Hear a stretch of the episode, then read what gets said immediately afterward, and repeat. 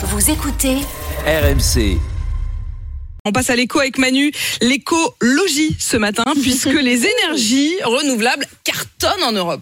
Arnaud Demanche est déjà là. On est déjà sur oui, et on s'en réjouit parce que c'est vrai qu'on déplore tout le temps, qu'on Mm. est toujours en retard sur les énergies renouvelables. Eh ben, on a que des bonnes nouvelles qui viennent d'Europe. En Allemagne, d'abord, les énergies renouvelables ont pour la première fois couvert plus de la moitié de la production d'électricité en 2023, 55% contre 48% en 2022.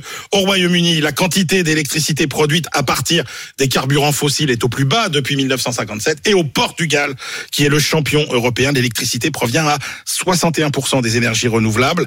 Euh, la production d'électricité à partir de ces combustibles écolos a atteint son niveau le plus haut jamais enregistré dans 14 pays euh, de l'Union.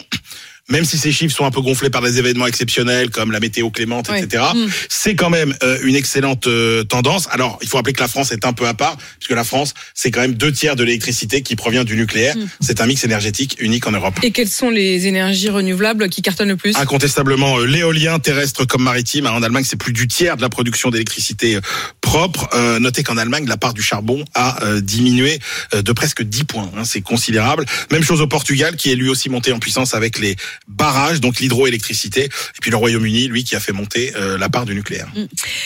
Quelles sont les perspectives?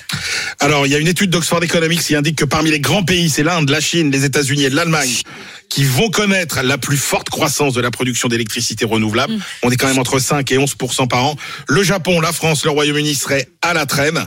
En Europe, Greenpeace dit aussi la France euh, pourrait faire mieux. Ses objectifs 2030 ne sont pas assez ambitieux en matière de renouvelable.